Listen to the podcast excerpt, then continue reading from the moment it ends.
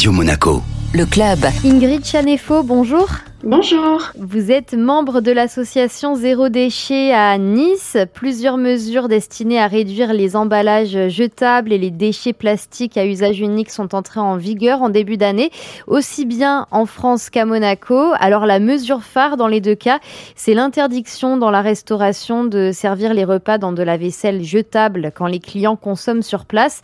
Ça vaut notamment dans les fast-foods. Est-ce que vous estimez que c'est une mesure pertinente? Oui, tout à fait. C'est une mesure pertinente parce que le collectif déjà donc Zéro Déchet France l'avait proposé en 2020 quand euh, la loi a été proposée euh, au Parlement. Donc ça permet en France en tout cas d'éviter la production de plus de 130 000 tonnes de déchets par an. Donc pas du tout négligeable. Par contre, donc il y a toujours un mais, c'est euh, évidemment de pouvoir aller vraiment vérifier auprès des fast-foods et des restaurants que cette mesure est vraiment appliquée. Alors, quel est l'état des lieux pour l'instant au tout début de l'entrée en vigueur de cette loi? Pour l'instant, il y a plusieurs grandes marques de fast-food, donc je ne vais pas citer ici, qui ont vraiment suivi la loi, euh, même un peu en presque de greenwashing, en profitant de, de cette loi qui leur impose ça pour en faire de la pub. Par contre, pour d'autres fast-food, ce n'est pas encore complètement appliqué.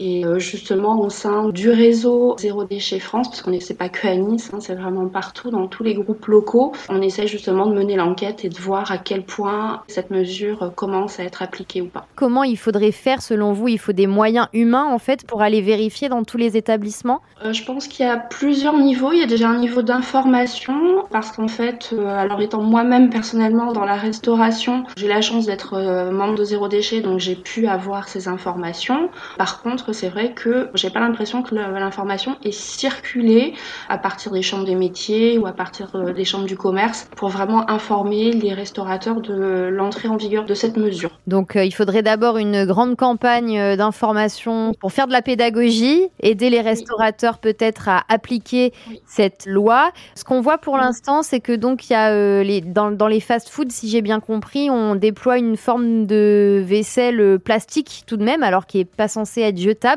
il y a des interrogations sur la qualité de cette vaisselle et finalement, est-ce que ça va permettre de réduire les déchets si c'est pas de la bonne qualité en fait. C'est vrai que cette loi propose effectivement l'arrêt du plastique à usage unique, enfin du matériel à usage unique, pas seulement plastique. Par contre, n'impose pas sur le réutilisable le nombre de fois que ça pourrait être réutilisable. Mm. Donc effectivement, entre une vaisselle réutilisable 10 fois et une vaisselle réutilisable 100 ou 1000 fois en, je dirais en verre ou en porcelaine, c'est pas du tout le même impact, hein, euh, évidemment.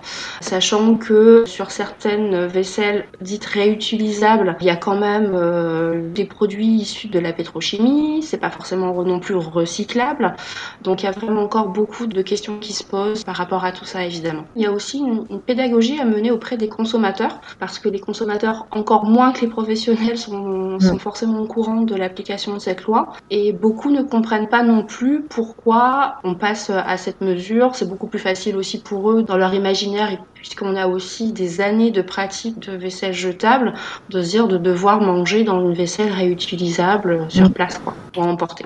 Et euh, la problématique de la restauration à emporter, pour l'instant, elle est inchangée puisqu'on on va continuer à avoir des emballages jetables. Et sur ce point, est-ce que euh, Zéro Déchet a des propositions? Comment on pourrait faire pour en finir aussi avec tous ces emballages de la vente à emporter et livrés alors ça, c'est vrai que c'est une euh, problématique.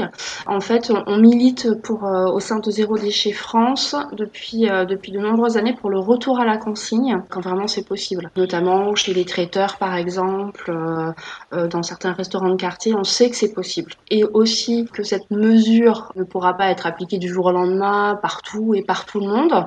Mais euh, voilà, donc euh, chaque goutte compte et chaque action compte.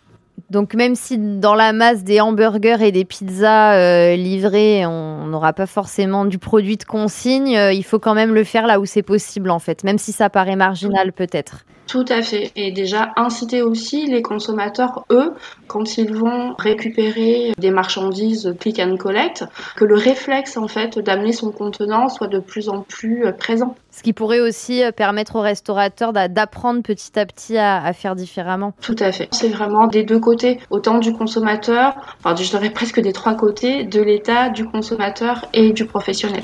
Si on souhaite euh, rejoindre votre association ou participer de près ou de loin à ces activités, qu'est-ce qu'on fait? Alors, vous pouvez déjà nous contacter donc euh, sur notre site web zérodéchetnice.org et on est présent également sur les réseaux sociaux, sur Instagram ou Facebook Zéro Déchet Nice. Ingrid Chanefo, merci beaucoup.